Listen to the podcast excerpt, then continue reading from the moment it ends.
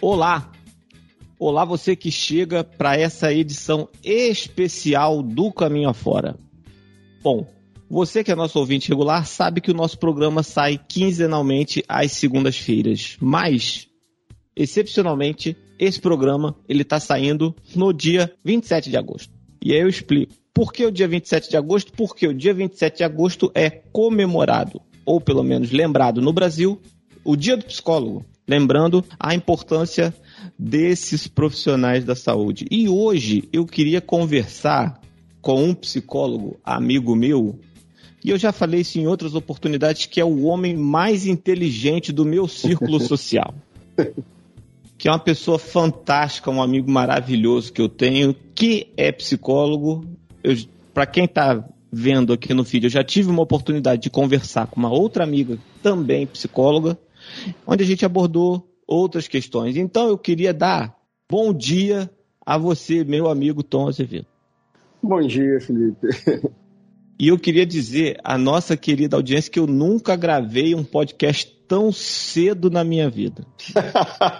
A gente geralmente grava ali no meio da tarde, fim da noite, início da noite, entendeu? Já gravei 10 horas para poder conciliar com a audiência, com a disponibilidade do convidado em questão. Mas hoje a gente está gravando na parte da manhã. Então, se eu tiver com a voz mais pesada, é essa coisa da gente acordar e falar.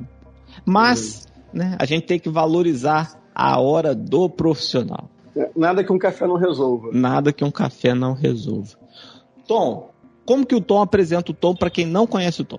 Ok, então, então, pessoal que está ouvindo aí, meu nome é Tom, é, eu sou psicólogo, eu trabalho com clínica e a minha abordagem é, principal é fenomenologia existencial.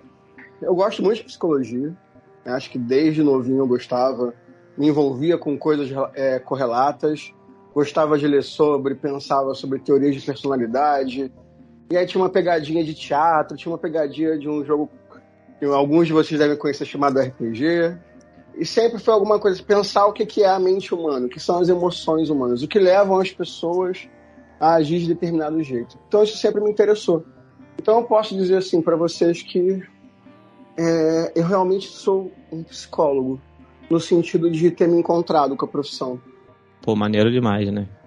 Porque, de fato, às vezes a gente fica dando murro aí, tentando, acertando, mirando, acertando e ver que alguém se encontrou em um determinado ponto é, é maneiro demais. Eu fiz essa pergunta para Melina e eu queria a sua perspectiva a respeito disso. Né? Uhum. Né? O senso comum aponta que a psicologia é a profissão dos próximos tempos. A gente está ficando mais doente ou a gente está se permitindo falar mais sobre as nossas fraquezas emocionais? Então, eu acho que em algum grau a gente está ficando mais doente, sim havia uma certa displicência com relação à saúde mental. Se a gente pensa a história da, da humanidade assim no último século, quando isso ganhou evidência, na verdade, por causa do Freud, a gente tem que dar um mérito a quem deve, né? Mas é, não foi uma questão de descoberta de doenças. Às vezes a gente comete esse equívoco, né? A gente atribui a, ah, o faraó de repente teve depressão. Não, não é assim que funciona. É, nomear uma doença, estabelecer critérios diagnósticos é uma coisa, né? mas isso funciona para hoje. Porque na hora que eu estabeleço o diagnóstico, a intenção é tentar montar uma estratégia para poder ajudar as pessoas. Só que imaginar o, o tipo de sofrimento que uma pessoa tinha, né? Vamos colocar assim, na Idade Média, trabalhando em campo, trabalhando com plantação, e pensar o tipo de sofrimento que a gente tem hoje, com desemprego, com fome, onde as pessoas não têm nenhum tipo de recurso. É, recurso no sentido assim, elas não sabem fazer. Uhum. É, eu estava pensando aqui outro dia, se eu tivesse que plantar alguma coisa para sobreviver, para comer, eu não, eu não ia sobreviver. Eu não sei plantar. Eu já matei cactos. pois é. Então, a gente depende um do outro. É uma outra lógica de sociedade. A gente está muito alienado daquilo que a gente precisa para sobreviver. porque a gente acabou aderindo a um mediador, né, que é a questão financeira, a questão do dinheiro, a venda da, da mão de obra. E dependendo de como essa configuração assuma, a gente tem pouca condição de dar a solução pela gente mesmo. E aí, emocionalmente, a gente entra em desespero, a gente fica sem solução, a gente entra numa perspectiva de incerteza muito grande. Então, eu, eu diria que, assim, as coisas, em termos de saúde mental, elas estão piorando. Entendi. Mas, assim, o meu pensamento, eu tenho justamente colocado em perspectiva à luz daquilo que a gente vivencia, né? Uhum. E, assim, por exemplo, eu diria que nossos pais e avós, que não estão tão distantes da gente, a gente está falando de uma distância de séculos aí. Uhum. Mas, por exemplo, nossos pais e nossos avós, eu acho que não se discutia muito isso, né? Essa questão da saúde. Ah, você está com problema, você está triste, você isso, você aquilo. Né? Falava-se muito do bullying. Ah, pô, hoje a gente é uma geração mais fraca que não aguenta nada, etc e tal. É nesse sentido que, que eu tenho entendido que a gente tem se permitido mais falar mais das nossas fraquezas emocionais. Eu estou viajando muito nessa ideia? Não, não, você não está viajando. E aí a gente vai então, Felipe, para uma perspectiva cultural. O que está em jogo? Mesmo hoje em dia, ainda que você tem razão, está mudando. Mas eu, eu gosto de pensar que os homens de 50 anos, 60, eles respondem basicamente é, emocionalmente de formas muito limitadas no entendimento deles. Não é que eles não sintam outras coisas, só que eles não sabem nem nomear. Um homem, ele não fica feliz, ele não fica. É, como é que eu posso dizer? Triste, melancólico, não. Ele tá, tá de boa, ele tá bem, tá tranquilo. É a maneira que ele vai descrever. Em raros momentos ele consegue dizer que está feliz. Mas quando eu vou no extremo oposto, né, na perspectiva de uma fraqueza, na perspectiva de um problema, é o homem ele está estressado, ele está com raiva, ele está cansado. Você não, você não ouve normalmente um homem de 50, 60 anos falar assim: ah, fiquei muito triste ontem com o que aconteceu, estou decepcionado. Você não ouve. E aí é muito comum, né? Eu vou colocar numa perspectiva de um estereótipo, numa situação muito intensa emocionalmente para um homem, na perda de um parente muito querido, ele se trancar no banheiro para chorar. Não é uma imagem que vai ser tão é, distante, tão estranha para quem estiver ouvindo o podcast é uma coisa que acontece. Eles não podem chorar na frente de ninguém, porque o homem não chora. Né? Não chorava. Sim. Então, sim, está acontecendo uma transição. Os Entendi. jovens de hoje estão se apropriando é, do que eles sentem de verdade. Estão se dando alguma condição de falar. Só que isso encontra uma resistência. Socialmente falando, culturalmente falando, na hora que a gente tem esse movimento, ele não é aceito assim prontamente. Ele é passivo de crítica. Né? Então a gente começa a falar na masculinidade frágil. E aí você tem o, o contraponto, não, não é dos sentimentos e qual é o lugar da postura. Né? Eu falei muito dos homens, mas mesmo as mulheres, elas têm que ser fortes. Elas têm que aguentar a jornada tripla de trabalho. Né? É complicado. Isso está mudando. Nesse ponto você tem razão. De fato, sim. E aí, à luz disso, deixa eu perguntar. A sua, eu vou chamar de clientela, né? Uhum. embora talvez não seja o melhor termo ela tá em qual espectro etário ali? Então, é, eu atendo realmente pessoas na faixa dos 25 aos 50 anos. É, até por uma questão pessoal, eu, eu não atendo crianças e nessa configuração eu tenho tido menos é, busca, né? Uhum. É, é na perspectiva de adolescentes e jovens adultos. Então tá mais nessa faixa. Entendi. Que é o pessoal que começou a entender e que tem uma maturidade, né? Uhum. Intelectual. Porque talvez a pessoa, assim, de mais idade, ela enfrente mais resistência. Embora a minha mãe, de 63 anos, ela tenha se permitido fazer terapia. Tá acontecendo cada vez mais. É verdade. E terapia é. não é terapia não é coisa de maluco, gente. Procurar um terapeuta não é sinal de que você está fora da, da norma psicológica. Né? Justamente. Mudanças de humor, é um sofrimento muito grande que pode ter uma causa muito óbvia e prática, mas a gente não consegue administrar. A própria perspectiva da incerteza. A gente passou por um, a gente tem passado por um período de turbulência muito grande e acho que a pandemia nesse ponto é um marco, porque foi uma coisa que foi compartilhada por, por, todo mundo enquanto experiência. E todo mundo assim mesmo, o mundo inteiro. Então nessa hora fica um pouco evidente, né? Não que as pessoas vão reagir do mesmo jeito, mas que existe alguma coisa ali que, que vira uma referência para a gente analisar como que uhum. o sofrimento se estabelece. Quando eu pego experiências individuais, eu tenho que ir muito no detalhe, eu tenho que ter uma perspectiva de profundidade para poder enxergar. E aí o que, que a gente percebe, né? É, isso tem artigos sendo publicados agora, já desde o ano passado, né? A quantidade de transtorno de ansiedade que se desenvolveu, é, dificuldade de socialização, depressão, consequências diretas, assim, de uma maneira assim, muito intensa nesse, né, na pandemia e no que eu vou chamar agora de um pós-pandemia.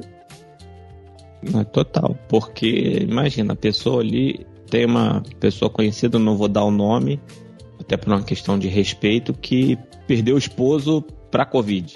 Uhum. E desde então, assim, a vida dela mexida, mexeu na saúde física dela. Então, assim, a pandemia deixou a gente mais doente também.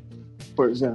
E o noticiário também, né? Porque quem não lê o noticiário não fica com uma gastrite nervosa, não tá vivendo esse Brasil de verdade. Tom, certa vez eu estava num, num, evento e eu comentei que eu estava estudando psicologia. Uhum. Porque eu já comentei que em outros momentos eu estudei, mas assim, eu não consegui conciliar o trabalho com, com o estudo, que é uma condição de muita gente nesse país, e eu precisei largar, mas eu estudei. E aí eu estava nesse evento e eu comentei com a pessoa, a pessoa, nossa, você deve saber tudo a meu respeito. Eu falei assim, não, peço calma. Quando você fala que é psicólogo para as pessoas, que tipo de coisa você já ouviu a respeito? Olha, tem essa coisa das pessoas ficarem desconfiadas, sim, né? De algumas pessoas me evitarem em algum momento. E, mas também já aconteceu o extremo oposto, né? De, de naquele momento assim social, é, de eu me ver numa situação onde eu fiquei horas, literalmente, talvez o evento inteiro, é, ouvindo as questões que a pessoa estava vivendo e ela querendo compartilhar. E nessa hora a gente não pode fazer nada, né? Tanto é que quando eu sou apresentado agora em novos ambientes, eu tento evitar falar que eu sou psicólogo na medida do possível. É, é, é justo. Mas assim, é um mito que as pessoas alimentam assim que é equivocado, né? Porque é, não é só de olhar que a gente vai saber o que, que a pessoa é, como ela se sente, o que ela pensa. É, o trabalho terapêutico é um trabalho extenso, longo, cuidadoso. E, então esse mito, ah, pessoa, o psicólogo está me analisando, não é assim que funciona. Muito pelo contrário. Né? Se fosse nessa condição, o psicólogo não precisava fazer terapia. Exato. E por um lado é até bom que faça terapia para não absorver tudo aquilo que, que é você está falando ali, até porque Imagina uma pessoa que atende, sei lá, três, quatro pessoas, e aí a pessoa. Porque a pessoa, quando vai no psicólogo, ela quer justamente desopilar ela própria, né? Então, é, esse é o processo da transferência, não é isso? É, é na psicanálise tem essa perspectiva de como a pessoa ela, ela se coloca pro, pro terapeuta né? e a relação que se constrói. Então, até essa relação ela acaba ganhando uma intensidade emocional. É, é, é muito marcante para a pessoa. Aquilo ali vira um, um, é, uma necessidade de atender, de tentar agradar, de, de, funcionar. Então, dependendo de como essas coisas fiquem, o psicólogo ele é convocado a responder de uma maneira é, pessoal. E a gente não pode fazer isso. A gente tem que ter um cuidado é, nessas condições. Ainda que a transferência ela, na psicanálise ela favoreça é, o processo terapêutico, ela é importante que aconteça, inclusive, mas aí o cuidado é o psicólogo ele tem que ainda assim manter uma certa distância. E isso muitas vezes fica muito difícil, assim, é muito difícil mesmo. Então a gente tem o nosso apoio tanto numa perspectiva da própria terapia, quanto na perspectiva de ter um outro profissional, que isso é uma coisa que é muito comum, que, que a gente chama às vezes de orientação, para debater os casos, né? Ainda que com uhum. respeito ao sigilo ao cliente, ao paciente, mas para debater os casos, isso é necessário também. Sim, até porque você, senão você vai absorvendo aquilo e você vai problematizando, né? Porque, por exemplo, na prática cristã evangélica, né, pelo menos a minha, existe uma espécie de, de acompanhamento. Né? Uhum. Eu vou chamar de terapia, embora não seja genuinamente clínica, né? porque o, o pastor ele recebe a ovelha numa sala e a, a ovelha senta com ela, conversa e etc. Ah, eu tô com essa dificuldade, eu tô com isso, eu tô com isso, eu tô com isso. Como quem pede ajuda, de fato. Porque no ambiente religioso, muitas vezes, existe uma. Você rechaça a psicologia, mas você busca o aconselhamento pastoral. Uhum.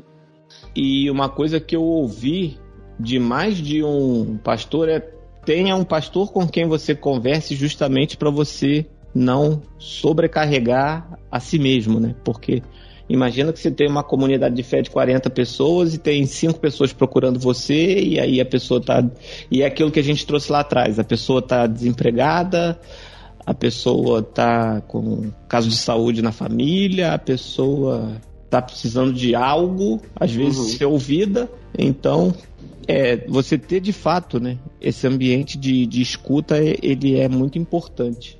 E aí você falou da clínica, você falou que você precisa se posicionar de certa forma. Eu queria entender, assim, a gente construir junto, qual o limite da clínica no que diz respeito à intervenção junto ao indivíduo? Eu acho que o primeiro cuidado, Felipe, que a gente tem que pensar, e isso é uma coisa importante em termos de postura ética do profissional, é que eu não tenho como, eu vou colocar aqui dessa forma, ajudar uma pessoa que não se dispõe a ser ajudada. Então isso é muito difícil assim de pensar. Por exemplo, na hora que pais encaminham um filho adolescente para terapia, porque às vezes esse filho ele não quer fazer terapia, então ele vai, ele não vai conseguir aderir ao processo. Então acho que o primeiro ponto é esse, trabalhar essa ótica de pensar se a pessoa realmente está se abrindo para ser ajudada ela está buscando isso? Ou ela está chegando ali de outra forma? Porque eu não tenho como fazer um trabalho com alguém que não está disposto. E a gente até pode tentar romper essa barreira na hora que a gente enxerga a necessidade, mas tem que ser um acordo. Então acho que o primeiro ponto é esse. Né? O segundo ponto é entender que aí é outro equívoco que alguns psicólogos cometem, que a psicologia não pode tudo. Né? tem um caso de depressão e, e, eu imaginar que eu não vou ter um psiquiatra acompanhando essa pessoa para poder fazer um trabalho ali de acompanhamento com alopatia, com medicação, é muito complicado achar que só a terapia vai resolver. É um trabalho em equipe, como numa perspectiva social, né? uma pessoa desempregada. Por mais que de repente nós estejamos dando um suporte para a pessoa, dentro de uma lógica institucional, pensando como é que a sociedade funciona, essa pessoa ter também um acompanhamento de uma assistente, social do poder público é extremamente importante. Por quê? Porque ainda que emocionalmente a gente possa estar ali ajudando, tentando trabalhar para que a pessoa consiga é, lidar melhor com o sofrimento que advém daquilo, mas a causa a gente não resolve. Então, se a pessoa está preocupada é, é, com o que ela vai comer no dia seguinte, né, essa preocupação é legítima. Ah, ah, não, sofra menos por isso, durma melhor. Não existe isso. Entendi. Né? E aí, só uma partezinha uhum. em cima desse, desse primeiro recorte que a gente fez. Porque existe ainda a resistência à alopatia, né? Tem, tem bastante. As pessoas têm um medo terrível de medicação de psiquiatra, né? É, mas isso é muito dentro da psiquiatria mesmo. E aí algumas pessoas ficam com medo de, de é, do remédio, é, acham um remédio muito forte. Realmente, no caso da psiquiatria, o cuidado do psiquiatra é justamente administrar os efeitos colaterais. É um trabalho, é, é um ajuste que demora para algumas pessoas, mas no mesmo tempo que as pessoas têm essa dificuldade com, com o remédio da psiquiatria, qualquer dorzinha de cabeça elas estão tomando uma aspirina. É verdade. Você já teve pacientes que manifestaram para você essa resistência? Isso é muito comum. Isso acontece com muita frequência. Justamente é, é isso que se justifica pelo medo da dependência do remédio. Só que, por exemplo, antidepressivo é um remédio que ele não vem numa perspectiva de dependência química. Não vem. Os antidepressivos de hoje, eles não geram esse nível de dependência. É uma coisa que as pessoas ignoram, que elas já acabam não sabendo. Não é qualquer remédio que vai gerar dependência. Tem outros remédios em outras áreas que podem gerar mais dependência do que, por exemplo, o antidepressivo. Ah, sim, com certeza. Eu tinha uma conhecida que era viciado em analgésico. Se não tivesse o analgésico, dava dor de cabeça. Justamente. E aí você fica preso nesse ciclo aí, e aí como é que sai dessa rodinha? Tom, vou fazer uma pergunta aqui que, que me ocorreu. Nessas aulas de aconselhamento, foi uma questão que, que me ocorreu lá, e eu queria o, o, o viés clínico psicológico. Hum, uhum. A pessoa chega para você e, confessa um crime. Uhum. Tá vexando. É, Tom, eu matei uma pessoa. E aí? Então, existem alguns dilemas para a gente pensar na perspectiva ética do profissional. E aí o cuidado é, né, o sigilo, ele é uma coisa muito importante dentro da terapia. Por quê? Porque se eu não garanto sigilo para a pessoa, essa pessoa ela não vai ter confiança para poder expor aquilo que ela entende que são as maiores fragilidades dela. Uhum. Isso traz uma complicação. Só que o Conselho Federal de Psicologia ele autoriza o psicólogo ele entende, né, melhor dizendo, ele entende que o psicólogo, numa situação extrema, onde ele está buscando bem maior, ele pode quebrar o sigilo. Né? Então, é, ele entende isso. Vou dar aqui um exemplo, né? Eu não vou entrar na sua questão, mas eu vou dar um exemplo antes. É, imagine que por alguma razão é, eu entenda que eu tive que quebrar o sigilo é, de uma pessoa, né? Para falar com a família dela é uma coisa mais séria e tal. Nesse momento, essa pessoa ou a família dela, no entender deles, eles podem me processar, eles podem me denunciar para o Conselho Federal de Psicologia. E aí vai ter todo um processo onde vão ouvir a queixa dessa pessoa, vão ver documentação, vão me dar espaço de defesa. E se eles entenderem que eu quebrei o sigilo em nome daquilo que seria o que eles vão entender de maneira subjetiva, foi um bem maior, então o Conselho Federal de Psicologia ele vai, ele não vai me punir, não vai gerar nenhum tipo de, de, é, de constrangimento, nenhum tipo de, de, de ajuste profissional para mim, que poderia inclusive no extremo perder a licença, né? Uhum. Possibilidade de trabalhar como psicólogo. É, ainda que a pessoa talvez pudesse tentar ir um processo na, no civil e tal. Então, a pessoa tem esse direito. Só que na perspectiva específica de um crime sendo confessado, a gente fica na berrenda. Por quê? Porque o prejuízo já foi gerado. O prejuízo já aconteceu. A pessoa já cometeu um crime. Então, é muito fácil responder, Felipe, essa questão quando a gente fala assim: a pessoa vai cometer um crime. Tem uma propensão, tem um entendimento de que ela está ali na iminência de cometer um crime. Então, é óbvio que eu vou quebrar o sigilo nessa hora e vou eventualmente até denunciar a pessoa. Mas na perspectiva de cometer um crime, eu diria que eu tenho que avaliar. É, não é um, não necessariamente na perspectiva desse crime confessado ali, passado, é, talvez no entendimento da pessoa no momento se justifique é, eu quebrar isso. Então é, é controverso. É controverso. E aí, qual é a gravidade do crime? Novamente, existe uma coisa muito isolada ou é uma coisa que que vai gerar é, é, consequências. Então, em nome do bem maior, eu posso avaliar. Entendi. Porque um pastor, eu vou, eu vou pedir licença sempre fazer esse paralelo, porque eu acho uhum. que em, em, certo, certa medida né, a gente encontra paralelos. Esse meu professor de aconselhamento, ele uma vez ele ouviu de um, de uma, de um membro da igreja que, pastor, comprei uma arma e eu vou matar fulano. Uhum. E aí, nesse caso, esse pastor ele quebrou esse sigilo do, do gabinete e falou assim: ó, gente, tá acontecendo isso, então me ajudem, porque. E aí, esse problema ele foi contornado. Então, uhum. é justamente muito complicado, porque, ainda voltando ainda nessa questão, muita gente projeta no psicólogo a resolução dos seus problemas, né? Sim. sim. Ah, mas e, e, o que, que você faria, né? Então, nessa perspectiva em particular, eu também quebraria o sigilo. Entendeu? Né, de maneira bem específica. E aí, então eu vou tentar melhorar o exemplo, Felipe. Imagina que uma pessoa confessou um crime que ela cometeu 20 anos atrás. Até um assassinato mesmo. Então, dentro dessa perspectiva, o meu entendimento ético é: se a pessoa traz isso para terapia, é porque ela quer uma resolução para isso. Aquilo de alguma forma está presente para ela e está incomodando, e está causando sofrimento, está causando remorso, ou ela está, ainda que não necessariamente remorso, mas ela está mal resolvida com isso.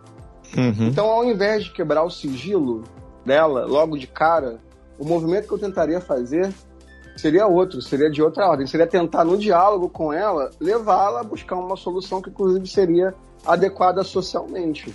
Qual seja? Entendi. Que ela confessasse. Eu acho que o ponto seria esse. Não é que eu, eu buscaria isso, né? E aí entra a questão assim, individual. Nessa hora, talvez eu, eu estivesse personalizando. Uhum. E aí é a hora que eu, assim como pastor, eu buscaria auxílio de pares para poder debater a situação.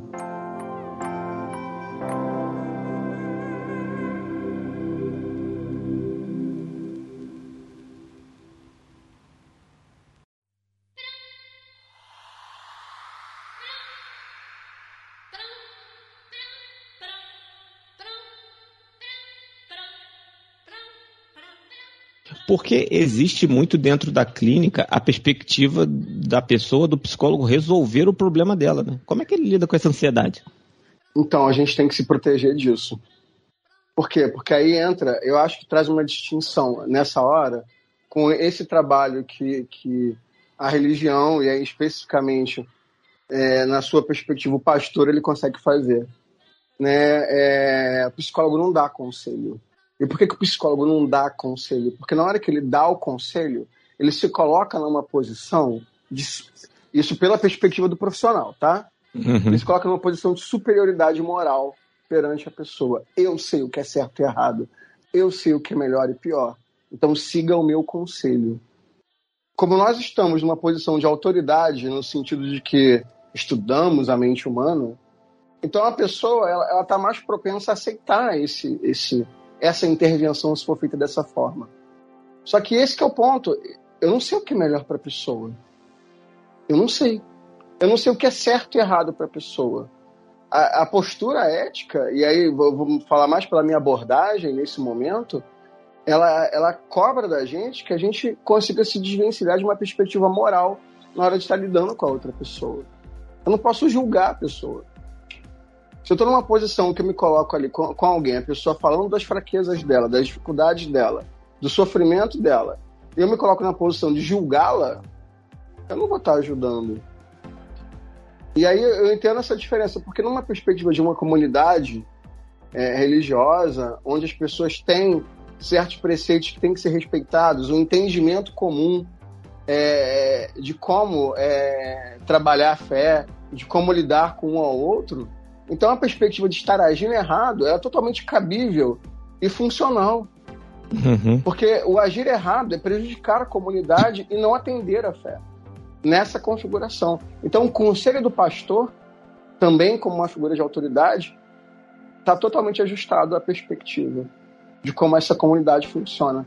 Na terapia, dois sujeitos conversando, duas pessoas conversando, não. Sim. Porque quem sabe o que é melhor para a pessoa é ela mesma. Não. Ainda que ela Mas... não tenha esse entendimento. Uhum. É, porque de fato, assim, é, eu já fiz terapia num outro momento com uma outra pessoa, e essa era uma terapia presencial e tal, até uma pessoa cristã. Porque existe todo essa, esse embate, e eu acho que é mais picuinha dos religiosos do que dos psicólogos. Uhum. E dentro dos espaços, só através da fala e através da, do exercício da reflexão, eu conseguia desenvolver as respostas para as questões que eu mesmo trazia. Exatamente. Né? E em linhas gerais é isso, né? A perspectiva é essa. É imaginar que, que a pessoa que, que entra numa terapia, numa, num entendimento de um sofrimento emocional, que não seja um quadro clínico, patológico, aquele espaço ele vira um espaço de reflexão que é muito sedutor, né? O psicólogo, na sua posição de poder, uhum. é, interferir né, no processo. Sim, e é um cuidado que a gente tem que ter enorme, que a gente não deve fazer isso. No sentido de que a vida da pessoa é a vida da pessoa, e no sentido que a gente não pode alimentar uma falsa crença, uma soberba, né? Uma vaidade de que é, nós temos o poder e, e, a convicção do que é certo e errado. A gente não tem. A gente não tem. É, e aí os dramas humanos cotidianos, eles trazem muito isso. é uma coisa muito comum que a gente acaba encontrando, infelizmente, a perspectiva de uma traição num casamento. É muito fácil apontar culpa total para a pessoa que traiu. E sim, ela gerou um sofrimento naquela relação, ela comprometeu a relação com o ato dela. Ela traiu uma confiança, ela quebrou um, um voto, ela quebrou um acordo feito com, com, com o cônjuge dela. E aí, essa pessoa, qual foi a condição da traição? A gente não se pergunta isso. Ah, mas está querendo passar a mão, está querendo aliviar, porque aí vem aquela coisa, porque o homem é a natureza do homem. Não, não é. Trair não é a natureza do homem, se for pensar dessa forma. É, mas se um homem ele entende que ele que, que a perspectiva do, do, do prazer sexual está justificado ali como natureza, então por que, que ele casa? Né? Se ele está ali se dispondo, entendendo que ele, enquanto homem, vai buscar várias parceiras, por que, que ele vai assumir um compromisso que envolve tantas coisas tão importantes e tão valorosas? Não tem sentido. E aí é a falta do conhecer a si mesmo, né? A falta do conhecer a si mesmo. Que a pessoa pode ter auxílio justamente dentro do espaço de terapia. Olha que louco. Pois é. Então, todo mundo devia fazer terapia, nem que seja um pouquinho na sua vida, mas não muito tempo, porque uma coisa que eu aprendi é que o processo de terapia ele tem início, meio e fim. Eu tive um colega na faculdade que ele se orgulhava de dizer que estava anos fazendo terapia. Eu falei assim, meu Deus, você está louco. E esse é o louco genuíno, né? Não é nem o louco alegórico que a gente usa. Então, eu penso que para algumas pessoas o espaço terapêutico, né, com o psicólogo, vou colocar dessa forma, é, ele pode sim ter uma duração extensa. Só que esse espaço ele vai ganhar uma característica muito própria do porquê a pessoa está ali. Não no sentido de uma dependência, mas de como ela usa o espaço. Só que tem muitas pessoas que também vêm com demandas muito específicas que têm um prazo. Só que aí, Felipe, eu estou tendo um cuidado ultimamente, porque eu, eu fui pego assim, numa, numa situação um pouco é, constrangedora um tempo atrás, no, com essa pergunta. Aliás, com uma afirmação, né? Todo mundo deve fazer terapia? E aí, justamente numa vaidade, a gente fala, sim, sim, todo mundo deve fazer terapia. Não necessariamente psicoterapia. Essa que, que é a quebra. Porque às vezes a terapia para a pessoa é se permitir fazer uma atividade física na natureza. É fazer uma meditação é aproveitar melhor o tempo com a família, em vez de ficar no telefone. Né? Isso é terapêutico, né? no sentido mais aberto, mais senso comum da palavra. Não deixa de ser. Porque a perspectiva terapêutica, psicoterapêutica, ela tem um direcionamento muito pontual. Assim. A gente está lidando com pensamento, a gente está lidando com emoções, é, e os desdobramentos disso, né, numa perspectiva holística, né, porque eventualmente uhum. desdobra no corpo a gente está lidando com pensamentos, a gente está lidando com emoções, a gente está lidando com comportamentos. E nem sempre a perspectiva terapêutica ela vai, vai passar primariamente por, por, por esses elementos. Ela não vai passar por esses elementos. Ela vai estar tá numa outra ponta da configuração de existência da pessoa. Então, às uhum. vezes, o mais terapêutico para alguém é fazer uma corrida todo dia. Sim, pode gerar um bem-estar. E eu aprendi que o nosso cérebro ele foi feito para gostar de atividade física. Por estranho se... que pareça. É. Se você não gosta é porque você não achou a sua. A minha é a bicicleta. Eu gosto, subo na bicicleta, sou capaz de pedalar 25 quilômetros sem parar. E aquilo me dá um, um bem-estar maravilhoso. Eu digo a respeito da terapia no sentido do autoconhecimento, né? Porque uhum. a, a, luz do autoconhecimento, a, terapia, a psicoterapia, né? Uhum. Porque a luz do autoconhecimento é que você vai justamente identificar essas suas fraquezas e virtudes e aí lapidá-las, né? Sim, sim. Só que aí qual que é o ponto? É, quando a gente estabelece, então, a gente começa a, a conversar e a gente entende, então, que na perspectiva do autoconhecimento, todo mundo deveria fazer um pouquinho de terapia, ainda que por um curto prazo, eu colocaria para você assim, mas por que essa necessidade? E aí a gente chega num outro ponto é o quanto que numa configuração social a gente está vivendo uma, uma existência que aliena é, a gente da gente mesmo. O quanto é uma configuração de trabalho, de exigências sociais, de excesso de informação, a gente acaba perdendo o fio da meada de quem nós somos, do que gostamos, do que queremos, do que, que é importante. E aí eu retorno para a questão que a gente levantou lá na frente, né? Piorou o quadro atual é, para justificar as pessoas buscarem mais a psicoterapia ou é uma coisa que sempre existiu e as pessoas estão se dando conta agora? É nesse contexto que eu, que eu comecei afirmando lá atrás que em algum grau piorou. Porque uhum. o excesso de informação hoje tá ali. E, e, isso é paradoxal, né? O excesso de informação está alienando as pessoas. Sim. Principalmente tá delas mesmas. Com o perdão do jogo de palavras, tá deixando todo mundo meio maluco, né? Eu entro nas redes sociais e vejo noticiário, vejo etc e tal, e eu já entendi que o dia que eu não estou na rede social eu tenho uma tarde melhor, eu passo um dia mais tranquilo porque a gente vai vendo, é fome, é isso, é aquilo, é. Sabe? É tanta coisa acontecendo que vai deixando a gente maluco. Quando eu não tô na rede social, eu vejo e falo assim, nossa, passei um dia tão tranquilo, pois tão é. em paz. Né? E aí o ponto é, é, virou um lugar de expressão de raiva, virou um lugar de expressão de frustração, para além até mesmo das notícias que parece que nunca vêm boas, né? Mas na verdade não é isso. É que a notícia boa né, a boa notícia, a notícia agradável, aquela coisa que, que, que, que traz a gente assim, até uma perspectiva virtual de esperança, isso não dá audiência. Exato. O que dá audiência é o sofrimento, é a dor, é a perda. E é. aí, então, o pessoal explora isso ao máximo. É, e o sistema vai se retroalimentando, né? Tá aí o rapaz com o nome de bicicleta, que ele fala um absurdo, ele tá sempre nos trends, porque ele fala um absurdo, aí o pessoal fica repercutindo o absurdo que ele falou, Aí quando aquilo esfria, ele vem, solta um outro absurdo. E, sabe, a gente fica andando nesse carrossel infinito e parece que a gente não sai. Pois é. Qual é o mecanismo da alienação, Felipe? Nessa configuração que a gente está tratando aqui.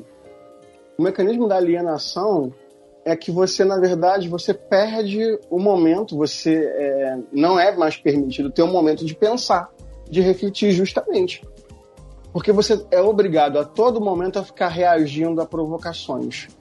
Então, se você está reagindo a provocações, está reagindo aos acontecimentos, sejam eles quais forem, você não consegue mais pensar a respeito de nada.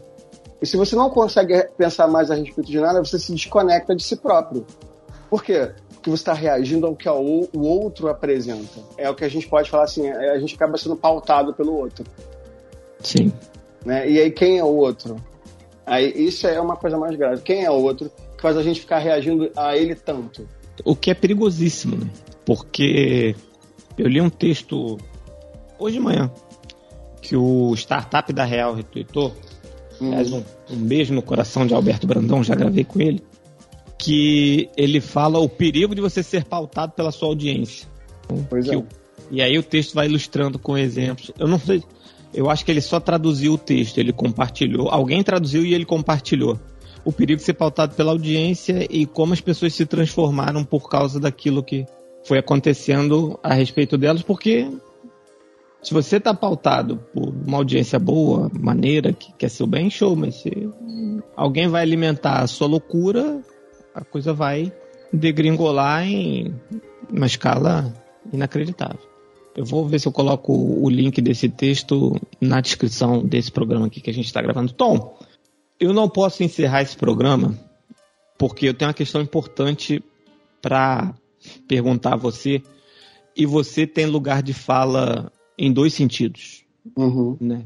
Em que nível de absurdo a gente. Porque há alguns anos, né, os religiosos, os psicólogos religiosos, eles tentaram pautar aí a cura gay.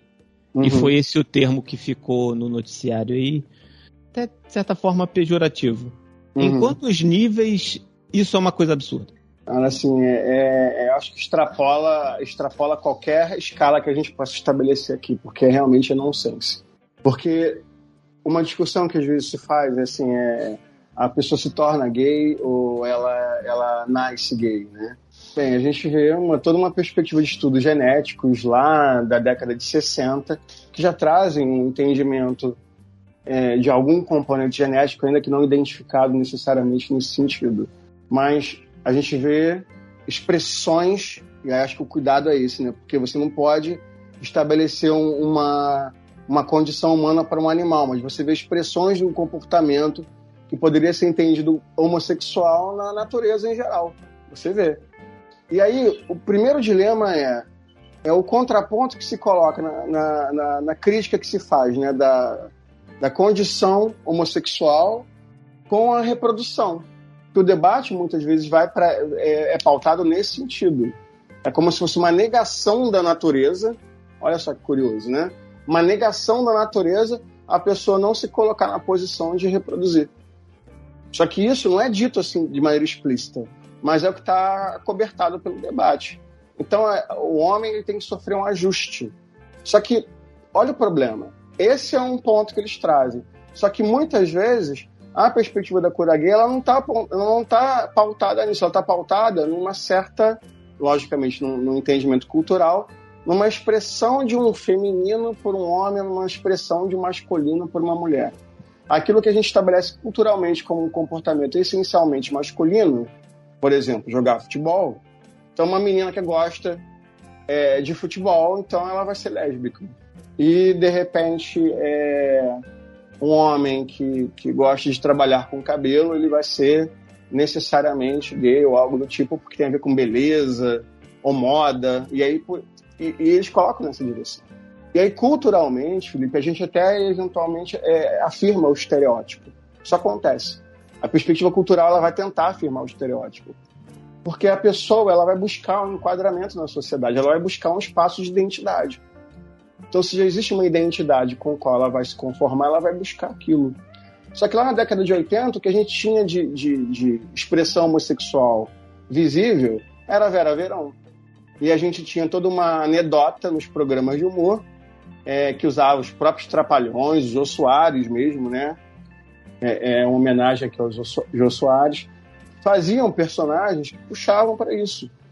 Eles faziam uma anedota. É o gay é, é engraçadinho, é o gay é muito com, com marcas muito femininas de comportamento, novamente, de como a sociedade entende. E isso trazia é, um sofrimento muito grande, porque já era ali um, uma redução de valor, já era uma pessoa inferiorizada pela lógica social.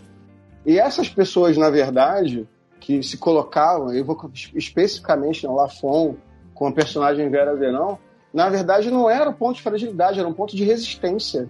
Porque conseguiu conquistar um espaço na televisão para pautar: olha, isso aqui existe, isso aqui existe, não dá para ignorar, não dá para ignorar. Só que hoje, numa, no, entendimento, acho numa evolução social, se me permite dizer, é, a gente tem muito mais exemplo de homens gays, de mulheres lésbicas, e aí toda uma transitoriedade nesse, nesse espectro, que nós temos acesso que podem virar referência para as pessoas que dão mais condição da gente estabelecer melhor uma própria identidade. Então, é, nesse sentido, ser gay, sempre numa perspectiva de preconceito, traz um, um, um sofrimento. E aí a questão, então, não é adequar, não é pegar uma pessoa gay e transformar essa pessoa numa pessoa heterossexual. Uma mulher lésbica e transformá-la numa uma mulher heterossexual. Não é isso é imaginar que na recepção do sofrimento dela, entendendo que aquilo é uma condição que ela não controla, que ela não escolheu, porque ninguém vai escolher sofrer, sofrer preconceito, se sentir desajustado socialmente, ninguém vai escolher isso. É imaginar como é que ela pode se fortalecer para poder encontrar esse espaço da própria identidade dela.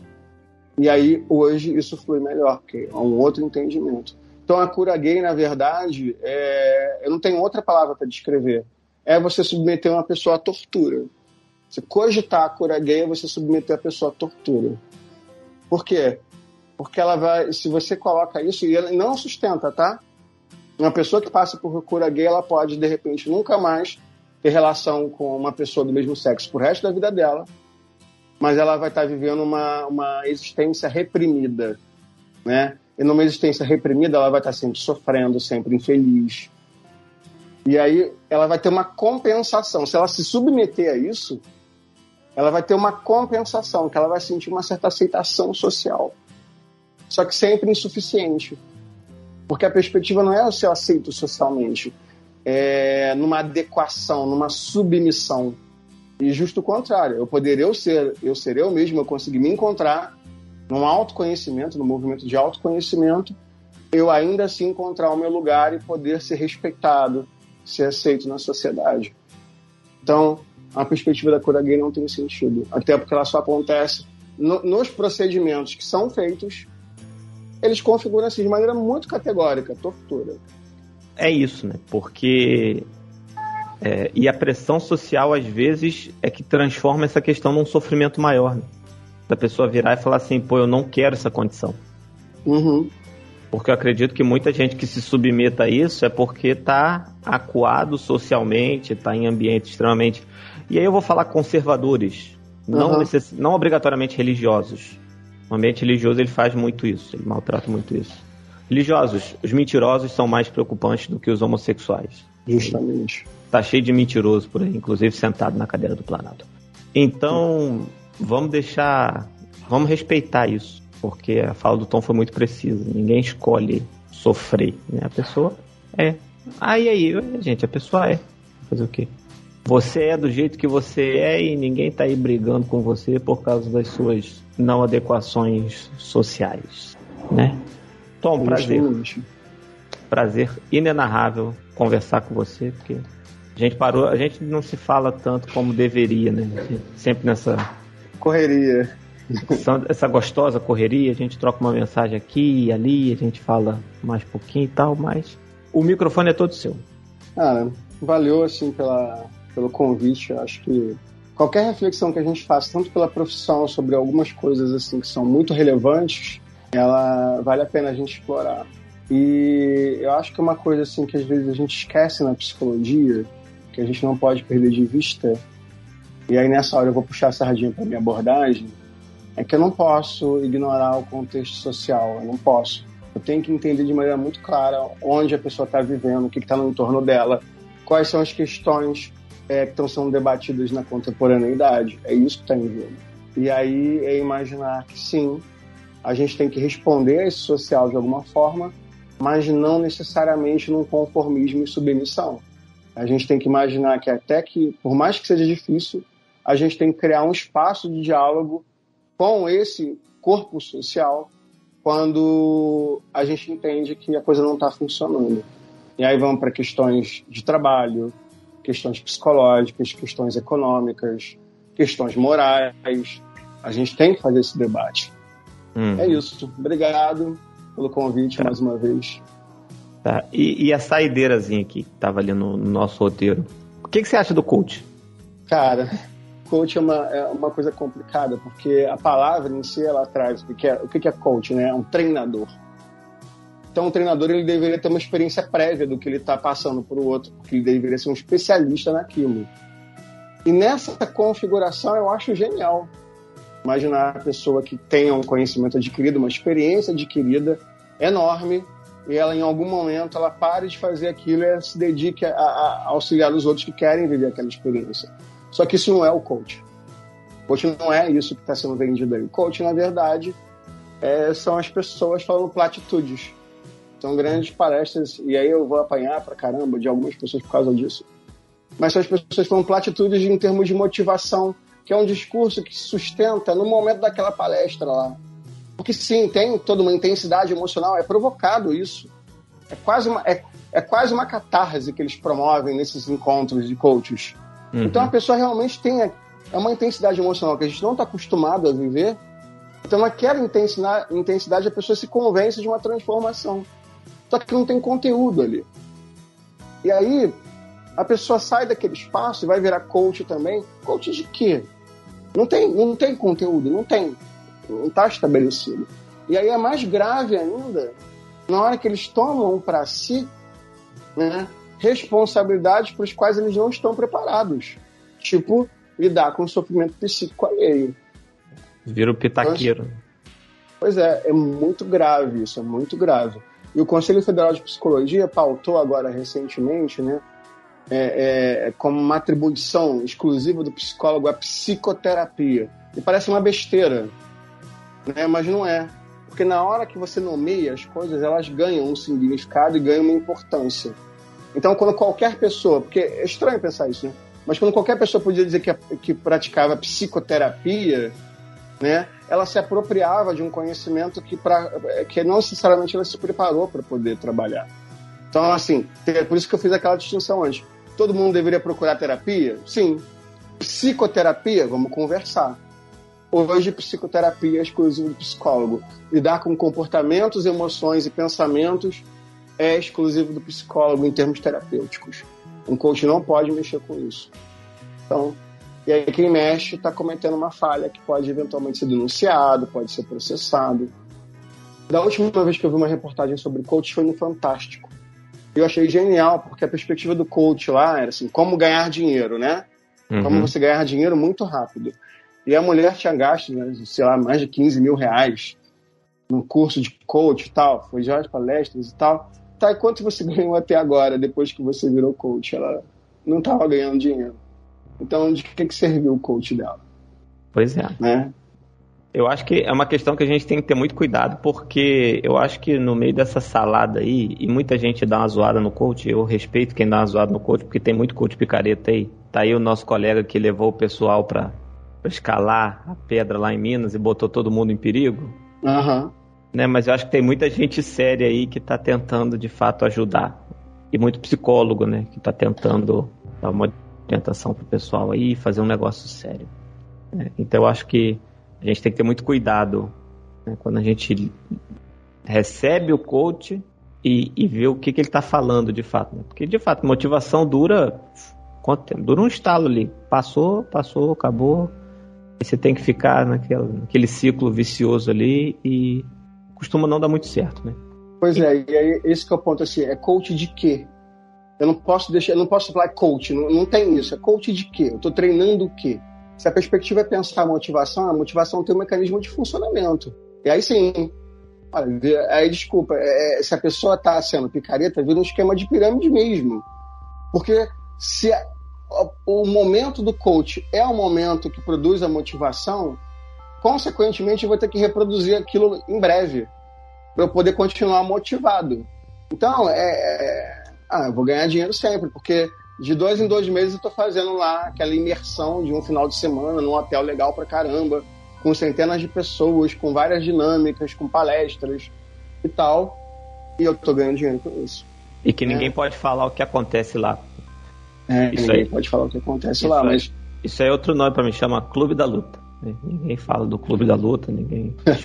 pois é. Clube da Luta. Então, assim, Tom, um profissional sério, ele vai trazer é, esse complemento. Então, um psicólogo que já fez psicologia, vai fazer um trabalho de treinamento de pessoas para alguma configuração, e vamos ver treinamento de quê? Eu insisto nisso. Treinamento de quê? Né? Treinamento a lidar melhor com as emoções. Treinamento para poder é, administrar conflitos. Então, são treinamentos específicos. Isso sim, isso é válido. Isso é válido. Mas é complementar. Eu posso ter um coach que não tem nada a ver com psicologia, um coach em administração.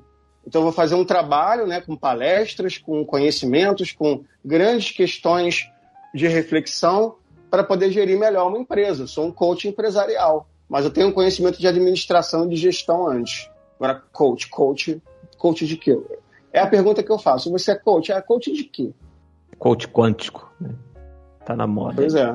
Então, quantos, fez, fez doutorado em física para falar de, de, de, de, física quântica, né? Ai, gente, todo dia um malandro e um trouxa se encontram. Não necessariamente, todo dia eles saem por aí. Volta e meia é. se encontram.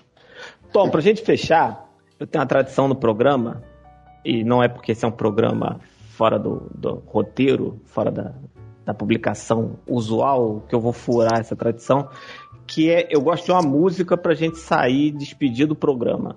Né? E eu queria que você escolhesse uma canção que fala com você, fala pra você, fala de você, pra gente tocar aqui enquanto a gente encerra essa conversa. Então, você acha que como impacto, assim, meio quebra-gelo, né? A primeira música que me veio à mente, eu vou colocar, não necessariamente seria a minha escolha, mas Fireworks, da Katy Perry. Acho justo. A gente terminar com uma energia lá em cima, né? Isso aí. Tem, a gente tem andado com uma energia muito para baixo e nós vamos sair desse, desse buraco. Pode demorar, mas a gente vai sair desse buraco. Então, com Kate Perry, a gente encerra esse programa. Sintam-se abraçados, beijados e a gente vai estar tá lá no feed. Um beijo grande e tchau, tchau.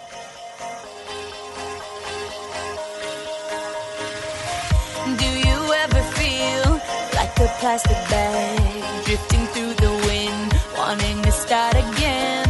Do you ever feel this so paper thin, like a house of cards, one blow from caving in? Do you ever feel already buried deep, six feet under screens, but no one seems to hear a thing? Do you know that there's still a chance for you? Cause there's a spark in you, you just gotta ignite the light.